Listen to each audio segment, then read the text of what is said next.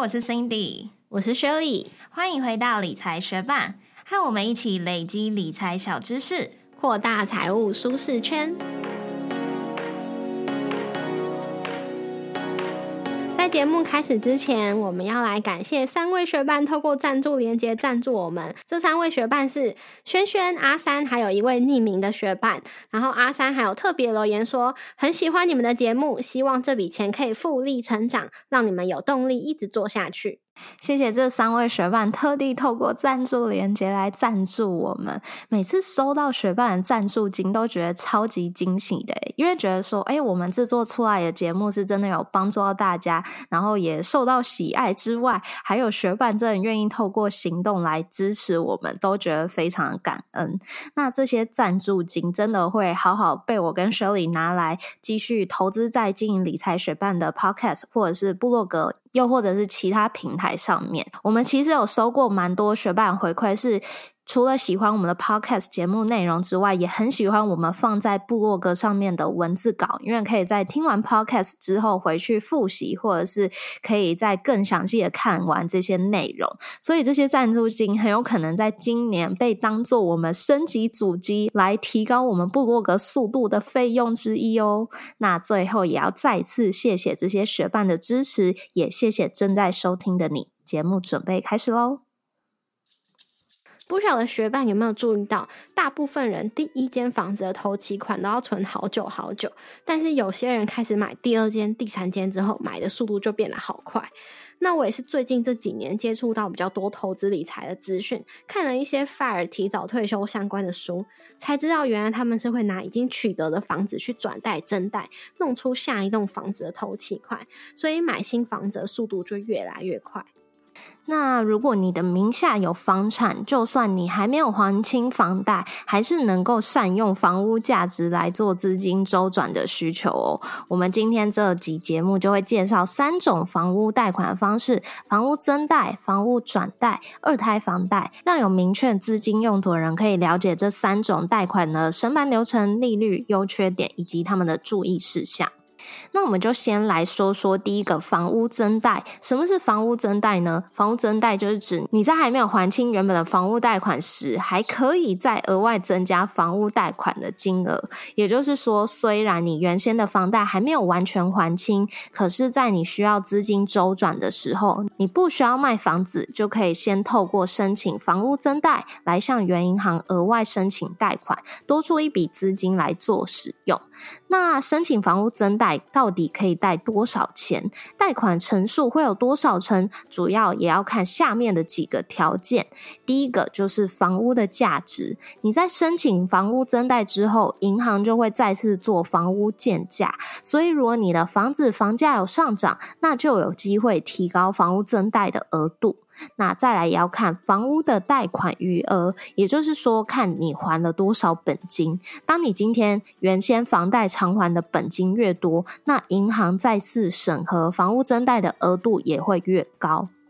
那当然要看你之前房贷的缴款记录啦。如果你过去的房贷有过延迟缴款的情形，其实就会影响到房屋增贷的核准标准，也会去影响到你个人的信用评分。那只要你过去都有正常的还款、按时的缴纳，银行就比较愿意去核准你的房屋增贷。那最后当然也要看申请人的信用状况，因为银行在审核房屋增贷时会去调阅你的廉征信用报告。检视你的负债比状况，来作为增贷金额的考核标准之一。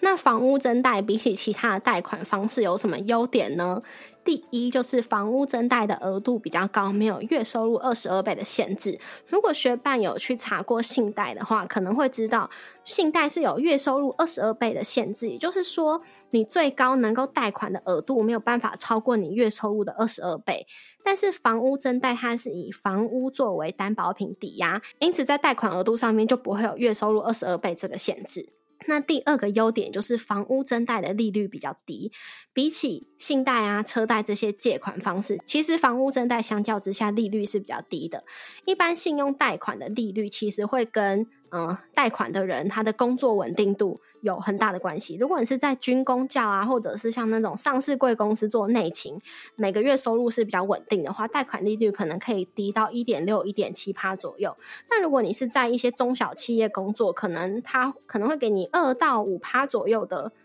嗯利率。但是如果你是在一些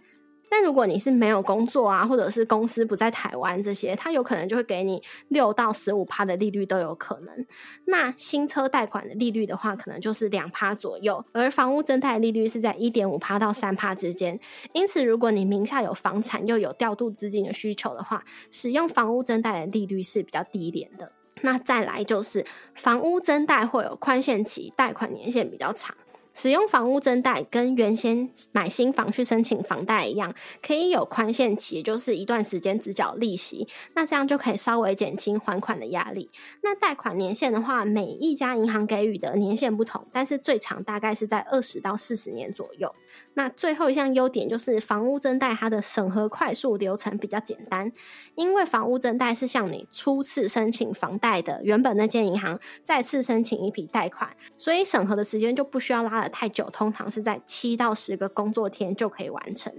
不过房屋增贷当然也有一些缺点啊，其中一个缺点。就是它的审核非常严格，下面提到的这些原因都有可能在房屋增贷的时候造成你申办失败哦。第一个就是你的职业收入不明，因为如果你的职业通常是直接领现金的话，可能会因为你的收入不明，造成申办房屋增贷时失败。那再来，如果你在申办的过程中，银行询问你申请房屋增贷原因时，你回答买房的话，可是会被视为炒房，造成银行拒绝申办你的房屋增贷哦。那再来，银行也会去看你的负债金额是否过高，如果过高，可能会造成还款有疑虑，也就会有机会去影响你房屋增贷的审核。那最后，银行也会去看你们的信用记录。如果你又或是你的配偶有过信用卡费啊、房屋贷款等款项的迟缴记录。又或是有过债务协商退票这一些信用不佳的记录，也会有机会去影响到你们增贷的额度申办审核哦。那除了审核严格之外，房屋增贷有另外一项缺点，就是房屋增贷的利息在你申报所得税的时候，并不能列举扣除。之前我们有分享过，在申报所得税时，列举扣除额当中，可以针对原有房贷尚未偿还额度产生的利息。进行列举扣除，所以如果是透过房屋增贷产生的房屋利息，其实是不能在申报所得税时列举扣除的哦。不过申请房屋增贷也是有条件的哦，像是你的年纪必须在二十到六十五岁之间，房贷必须要有正常缴款，那你的房屋也要有增值，信用的记录必须要良好，你也要有财力证明，可以证明你是还得出这些增贷的金额的。那可能听到这些条件，有学伴会想说，难道六十五岁之后就没有办法用房子来贷款了吗？其实，在我们第七十一集的 Podcast。节目中我们有介绍过反向抵押贷款，就是针对银发族可以以房养老的贷款方式哦。如果针对反向抵押贷款有兴趣的学霸，也可以回去收听我们的第七十一集。广告一下，理财学伴也有 Instagram 喽，快去 Instagram 搜寻理财学伴，follow 我们，获得更多理财小知识吧。那接下来我们就来讲讲申请房屋增贷的流程。那第一个步骤呢，当然就是要提出房屋增贷的申请啦。需要的文件会有土地建物所有权状，还有财力证明，跟近六个月房屋贷款缴款证明以及身份证影本。那除了亲自到银行申请外，部分的银行也有提供线上申请的服务。那第二个步骤就是会。那第二个步骤就是银行进行房屋建价，大概会需要两天。银行会到房屋的地点进行建价，如果屋况不好，或是附近区域有增加闲物设施，就有可能会压缩整个房屋的增值空间哦。那第三个步骤就是银行审核评估增贷条件，大概会需要三到五天。等银行确认房屋的增贷空间市场价值后，就会评估你的信用状况还有其他条件，来确认是不是能够成功的申请增贷。那如果可以成功申请增贷的话，下一个步骤就是签约对保，大概会需要半个工作天。等银行确认房屋增贷核准后，就会请你到银行进行签约对保，也会在这个时候向你确认可以增贷的额度啊、贷款利率、贷款年限这些细节。在对保的时候，你会需要准备双证件、拨款存折、印件、土地建物所有权状正本这些文件哦。那第五个步骤就是设定抵押，大概会需要两个工作天。房屋增贷虽然不用重新设定抵押权，但是会需要请代书去地震事务所把这笔资料新增上去，确认新增成功后，就会拿到一份新的土地建物成本资料。那最后一个步骤就是银行拨款啦，大概会需要半个工作天。跑完前面五个步骤后，银行就会把这次增贷的金额拨款到你的账户里头喽。那房屋增贷从申请到真正拿到贷款，大约会需要七到十个工作天哦。那讲完房屋增贷，我们就来分享第二种房屋贷款方式，也就是房屋转贷。房屋转贷其实就是把原本的房贷从 A 银行移转到 B 银行，把剩余的房贷交接给 B 银行这间新的银行做承接。那因为房屋转贷它其实就跟原先申请房贷一样，流程需要重新跑一遍，所以非常耗时。因此，通常会建议，如果你要透过房子去申请贷款，顺序会先从房房屋增贷，再考虑房屋转贷，最后才去评估二胎房贷。那你可以从下面几点去考虑看看，你要不要做房屋转贷。第一个就是当你原先的银行贷款利率过高的时候，你可以先和原银行去讨论，他们是否愿意降低贷款利率。那如果原先那如果原本银行不愿意调降利率的话，那你就可以评估房屋转贷。毕竟如果是贷款一千万的房子，利率降低一趴也会省下十万块的利息。那第二点就是，当原银行没有办法增加贷款年限的时候，你就可以考虑看看要不要做转贷。因为转贷之后就可以重新延展房贷的年限，也可以重新提供宽限期，让你在宽限期的时候只需要缴房贷利息就好了。所以，如果原先的银行它没有办法去增加贷款年限时，你或许就可以考虑看看房屋转贷。那第三点就是原银行的增贷额度太低。如果你想要在原银行去做房屋增贷，可是发现他们给你的增贷额度金额太低的时候，你或许就可以考虑转贷，因为新承接的银行他们也会重新的做房屋建价，有机会你可以拿到更高的贷款额度。不过，因为转贷就需要重新跑一次申请房贷的流程，也就是说，你过去申请房贷所支付的那些手续费、规费，全部都要重新缴纳一次。除此之外，你还需要看看你原本的银行有没有违约金的条款，转贷需不需要支付违约金？因为一般的银行，他们房贷会有绑约的期限，大部分绑约的时长大概是两到三年左右。所以，如果你想要提前清偿，或是做房屋转贷，又或者你是要卖屋需要解约的话，那你就必须要支付违约金。那这笔金额大约是房贷金额的零点五趴到两趴左右。那除此之外，还会有政府的规费啊。那这部分的费用大约会是转贷金额的零点一二趴，还有额外需要支付的代书费、涂销费，这笔金额大约会在四千块到八千元左右。那剩下来还有贷款的手续费，包含房屋的建价费啊、账务的管理费、征信手续费、转贷代偿费等等。那这些费用加起来会在五千元到一万元不等。所以假设你的房贷金额是一千万，原先银行的利率是两趴，新承接的银行利率是一点五趴，那你转贷之后一年可以省下大约五万元的利息。那算一算，如果你转贷之后，后省下的利息跟你上面转贷的成本相差并不多的话，那或许你就不要做转贷，也不用白忙一场喽。那房屋转贷的流程其实跟增贷差不多，一样，第一步就是要提出申请，然后再来就请银行进行房屋建价，接下来银行就会评估你的贷款条件。那如果你需要在转贷的时候顺便申请增贷的时候，银行也会在这个时候评估你的增贷条件。等银行确认房屋转贷核准后，下一步就是签约对保啦。那签约对保完之后，下一步设定抵押就会跟增贷有蛮大的差别哦。因为申请转贷之后，需要将转贷银行这笔贷款资料。设定在藤本上面，那它的顺位会在你原本的贷款银行之后。那这个时候承接你转贷的这个银行，它就会代替你去缴清在原本银行的房屋贷款。那你就可以向原本的银行索取清偿证明，拿到清偿证明后，就去地震事务所涂销原本银行的抵押权设定，然后你就可以请领一份新的土地及建物藤本。新藤本上面的他项权利簿就会是新银行的资料喽。那最后一步就跟之前一样，就是银行拨款，你就拿到钱啦。那讲完房屋转贷之后，我们要来介绍最后一个贷款方式是二胎房贷。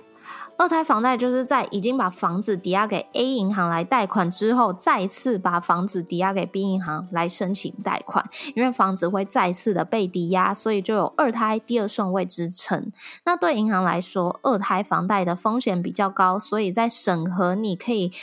透过二胎房贷贷多少钱时也会比较严格，二胎房贷能够贷款的额度就会比较低，通常是以房屋价值扣掉你第一次房贷的金额，剩余的这个房屋残值才会再按照生贷人的才会再按照你的信用状况等条件去核定二胎房贷。银行愿意给你的贷款成数，所以二胎房贷它能够贷款金额就会是房屋的残值乘上银行愿意贷款给你的比例。那目前银行提供二胎贷款的利率大约是落在三点五趴左右，最高愿意提供给你的贷款额度大约是五十万到三百万之间。那二胎房贷有什么优点呢？它的贷款年限比起信贷来的长，通常是七到十年，而且它的申办速度比较快，所以会适合有短期资金需求的人。另外，它的违约成本比较低，你在绑约一年之后就可以提前做清偿。还有它的申办成功几率比较高，因为比起信贷，它有房子作为担保品，所以比起信贷会更容易申办。不过二胎房贷当然有一些缺点啦，就是它没有宽限期，因为比起房屋增贷、房屋转贷。一般来说，二胎房贷的还款年限是七到十年，所以是比较短的嘛。那大部分银行就没有提供这个宽限期，也就是说，每一期你必须要缴纳二胎房贷的贷款本金跟利息。所以在申请二胎房贷之前，你务必要注意自己的还款能力哦。那再来，二胎房贷它的缺点还有贷款利率比较高，因为二胎房贷就是把房子以第二顺位来去抵押给银行来做贷款。所以银行要承受的风险也会比较高，它给予你的利率当然也就比较高。不过因为二胎房贷没有宽限期，又利率比较高这些缺点，所以如果可以用房屋增贷或是房屋转增贷学办，建议你们还是先去问原本的银行可不可以这样做。但是如果你是工作是领现金的族群，又或者是这阵子信用状况比较差，但还是需要临时的资金来做周转的话，你再来考虑二胎房贷哦。谢谢你在忙碌的生活中愿意播出时间来和我们一起学习，在这边也诚挚的邀请你在 Apple Podcast 和 Spotify 上面帮我们打新留言，让这个节目被更多人听见。同时，也欢迎你到 Instagram 搜寻理财学伴，找到我们来跟我们聊一聊。如果你愿意支持我们，继续把理财学伴做得更好，让这个节目被更多人听见，也欢迎你分享理财学伴给身边想一起学习投资理财的朋友哦。我们的网站上会有文字版的整理，如果想要收藏或是回顾，也欢迎你上去看看。网址是 moneymate 点 space 斜线房屋转贷增贷，拼法是 m o n e y m a t e 点 s p a c e 斜线房屋转贷增贷，也可以从节目的简介中找到网址哦。理财学伴，我们下次见，拜。我最近生活中有件大事，但是我想应该有听到这边的学伴，蛮多人都已经知道这件事情，就是我们家最近买车。因为我其实虽然拥有驾照已经好几年，但是里程数非常低的一个新手驾驶。那呃，上次研究一番那个保险之后，我们最后是选了乙式的车体险。所以说，如果不小心发生什么撞到啊，不管是自己去撞路灯，还是跟别人对撞，是可以赔的。可是当然还是尽量避免发生这样的事情比较好嘛。嗯，所以在昨天我们就车子还没有拿到，所以我们就先去那个艾润租车借了三个小时。然后现在艾润有那个。就是有一个什么安心什么什么的选项，就是一个小时多五十块或六十块，它好像会按照你租车的记录来去算。然后我昨天算，它好像是一个小时多六十块的话，可以加一些保险，就是如果发生刚刚讲那些不幸的事情的话，就可以赔这样子。所以我就去路上练习开车三个小时，然后呃前一个半小时嘛，就比较有点。可嗯可怕吗？就是整个至少至少我老公坐在副驾驶座，他一直觉得没办法放松。那其中一个原因，我觉得不完全是我的错，但是可能也有算一部分是我的错，就是那个档啊，它好像是可以。字牌也可以手字牌还是什么吧，就有一个 M 的模式，然后 M 的模式的话，它的那个引擎转速就比较高的样子，但是它跟 D 很接近，所以我一开始就是弄到 M，然后就觉得好奇怪，就是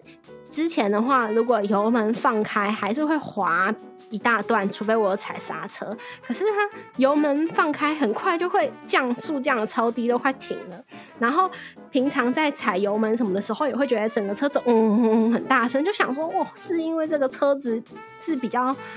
可能比较低阶的车子就会这么吵嘛？然后就前面一个半小时。呃，我自己虽然觉得有点困惑，可是我总觉得说，啊，我就是手刹车都已经放啦，然后什么的，我就想说，还是这台车就这样吧。但我老公在旁边就一直觉得很困惑，所以他就跟他朋友求助，然后他朋友看就说，哦，我们是调到那个就是手自排那个 N 的模式，所以给他调去 D 之后就。就是整个好多了，然后我就问他说：“那你的焦虑指数降低吗？”他就说大概打了八折啊。那其他就还是我个人的技术的部分造成的。然后，但是后面，嗯，哦对，然后我们就从家里去外面绕一绕，然后。还有顺便做一些有意义的事情，例如说回我的娘家去，嗯，把茶叶拿回娘家，然后拿一些东西回来现在的家，然后因为在现在家我们有停车位，所以我就有在顺便练习在我们的那个停车场停车这件事情。嗯，而且这个对我来说其实算是什么超过的练习，因为。之后我们的车会有那个什么三百六十度的环境，反正有一些辅助让我更好去停车。可是我们租的那个 iron 就没有，所以，但是我还是没有完全按照我自己的靠我自己啊，就是还是我老公下去，然后跟我说啊，我要怎么左边一点，右边一点那些的。可是哎，就是在有。嗯，派老公去当环境，然后还有指示说我现在应该要往左边打，往右边打的情况下，就有完成练习跟拿东西这些有意义的事情。嗯，然后嗯，然后之后我们就有再开出去，然后还去永和豆浆，而且路边停车，然后去永和豆浆吃了一下东西，然后什么，最后时间快到的时候就开回那个可以爱人的那个停车场。然后那停车场其实蛮空的，然后我们又还有可能二三十分钟，然后我就说好，要不然我又在这个停车场再练习一下停车吧。所以虽然那停车场整个可能二三十个位置只停两三辆车吧，就大部分的格子都是空的。然后我就说啊，那我现在去练习停那个最角落的，然后我要假装其他的就是其他的车位都有车，然后只有。就是那个最角落那个可以停，所以也不能说就是哎，因为旁边都是空的，我就在那边乱撸什么，又要小心按照那个路开。然后我在开的时候，老坑就说小心了，隐形的车子们之类的，反正就是嗯，就在那个车格上面练习好几次，两三次吧。然后之后再停回去，就是比较接近我们一开始。停的，就是一开始拿到车的那个位置，然后停，我一停的时候就是，嗯，因为旁边没车，所以我也没什么感觉。但是如果旁边有车的话，我就是没办法打开自己的车门的那种，所以就有再回去，再重新移到，让它靠的比较中间，这样，嗯嗯，就是整个练习的旅程。不错啊。其实我记得你刚拿到驾照的时候，那一阵子你有开车载过我，哎，我不知道你有没有印象。对啊，你也是属于大胆型的，可是那时候我觉得还 OK 啊。然后后来不知道为什么，呢也是一个没什么辅助系统的旧车。对，然后不知道为什么后来你就很少开车吧，然后我就再也没打过，然后你就变不会开车了，就是原因就是因为那台旧车后来被我妈报废了。就对，然后卖她去买了一台很贵的车，哦然后那台就她不能卖都没有让我练习，我也不敢练习。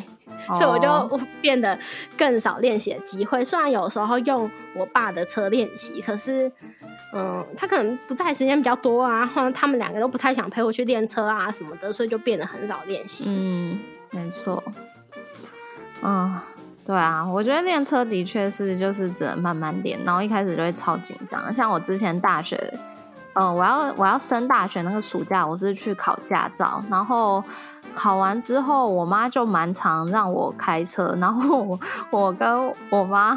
还有我姐，就是有时候就会开从我们家开车去我大学的那个城市，然后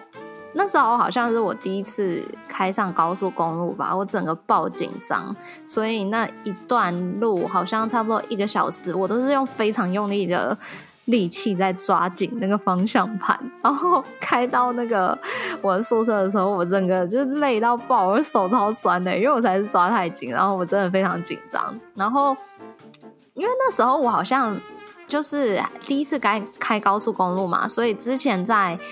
呃非高速公路的区域，我都是开比较慢，就是五六十，所以我没有要一直开到就是九十啊、一百这种速度过，所以我一开始就很紧张，然后在那种速度下，不是你方向盘稍微晃一下就会。就是偏移的蛮厉害嘛，因为车速很快，所以我那时候就没有开高速的过程，我就按照我可能平常开在我们家附近巷子的那种转弯的那种幅度去动那个方向盘，就会变得偏移非常厉害。所以我就一下偏左，一下偏右，一下偏左，一下偏右，然后我姐就在后面尖叫。就这一段还蛮惊险的练习过程，但他们都还活得好好的。但我就觉得你妈那样很好啊，我妈就不会一直想要陪我去练，然后我爸是完全不要，除非他喝酒了。哦，原来如此。所以我有开过山路下山，然后那时候可能就是因为我爸已经喝酒。对啊，反正就是开车人多练，也没什么别的方法。但是听起来你已经可以路边停车，就还蛮厉害啊。因为那个车子它是，因为那个车位它是就是前后都没有独立的一个。哦，是这样 啊。因为我记得我开车好像一两年了，我还是至少一年多了，我还是觉得路边停车非常困难，所以我还蛮常就是卡在路边停车，然后路人都得等我的一个情形。你说现在吗？还是不是现在，就是开车一两年之后，我还是会这样。但是后来就进步了嘛。我是说，就算我开一两年之后，我还是常常路边停车觉得很不顺。然后比如说跟我姐，然后跟她男朋友在一起的时候，可能一开始是我开，然后到路边停车，我就会叫她男朋友帮我停。哎、那你现，那你开车就是从开车到现在，你有出过车祸吗？嗯，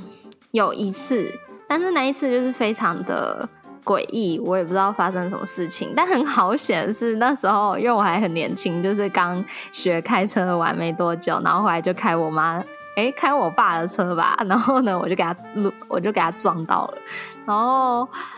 其实离我家那时候离我家超近，就是一个巷子要转出来。然后转出来的时候，我妈可能就觉得我转的不够弯，或者是还是我转的太弯，还是怎么样。然后我妈就是很激动，她就开始大叫，然后她大叫一声就吓到我，然后我的脚就就是更用力踩那个油门，然后就撞到路边的那个行道树什么，就整个给它撸上去。轮胎卡在上面，嗯然后刚好我家旁边就有一个修车厂，所以他们就很迅速的把车调走，维修什么的，就就是这样。没撞到其他车比较好，要不然很麻烦。没有啊，就自己去撞路边啊。但是我就觉得我妈要是不那么激动，不要吓到我的话，我根本不会踩那一下油门，根本就不会撞到。所以我就觉得很很委屈吧？就是为什么你要开车，然后这样子尖叫吓到人？对，是这样。哦，嗯啊，然后我们去练习完车子回家，在搭电梯的时候，我就问我老公说：“我带你去兜风。”就哎，我好像说，不，我说。哎，我就说你有兜风的感觉吗？他就说，嗯，最后半个小时到一个小时，如果硬要说的话，他也可以勉强说有。真搞笑哦，还不错啊。那你们什么时候会拿到车？可能是出国回来之后吧。哦，因为我因为你们因为你上一集在分享那个车险的时候，我以为是你们还在评估，没想到你们已经买。我们今天签约的哦，这么这么新的消息，好，没关系，反正就是不久后我就有新车可以搭了。对啊，你也可以陪我去练习。我先把这个工作交给你老公。哎，我之前那个超级新手的时候，你就已经。搭过我的车了，可是你那时候是至少是你在驾训班，可能练了一两个月之后你再开啊啊！你现在是好几年都没开，这很可怕。我刚刚已经开，不过昨天已经开三个小时啊。没关系，你先练一个月之后再说。而且我去，而且我去美国应该也会开，如果其他人不反对的话。真的假的？好，好啦，应该还好吧？又没有其他人，嗯，车上很少的话，我就可以开啊。路上车很少。我不知道，他交给你老公评估，他可以就可以。哎，那我上次有没有说，就是我去试车的时候，然后试一试，嗯，就我要停下来，就是我试完了，可能换嗯我老公的朋友开看看还是怎样的，然后我就问，我已经离开驾驶座了，然后我又问业务说，哎，有没有其他人在试车的时候撞到东西？他就说，哦，有啊，然后。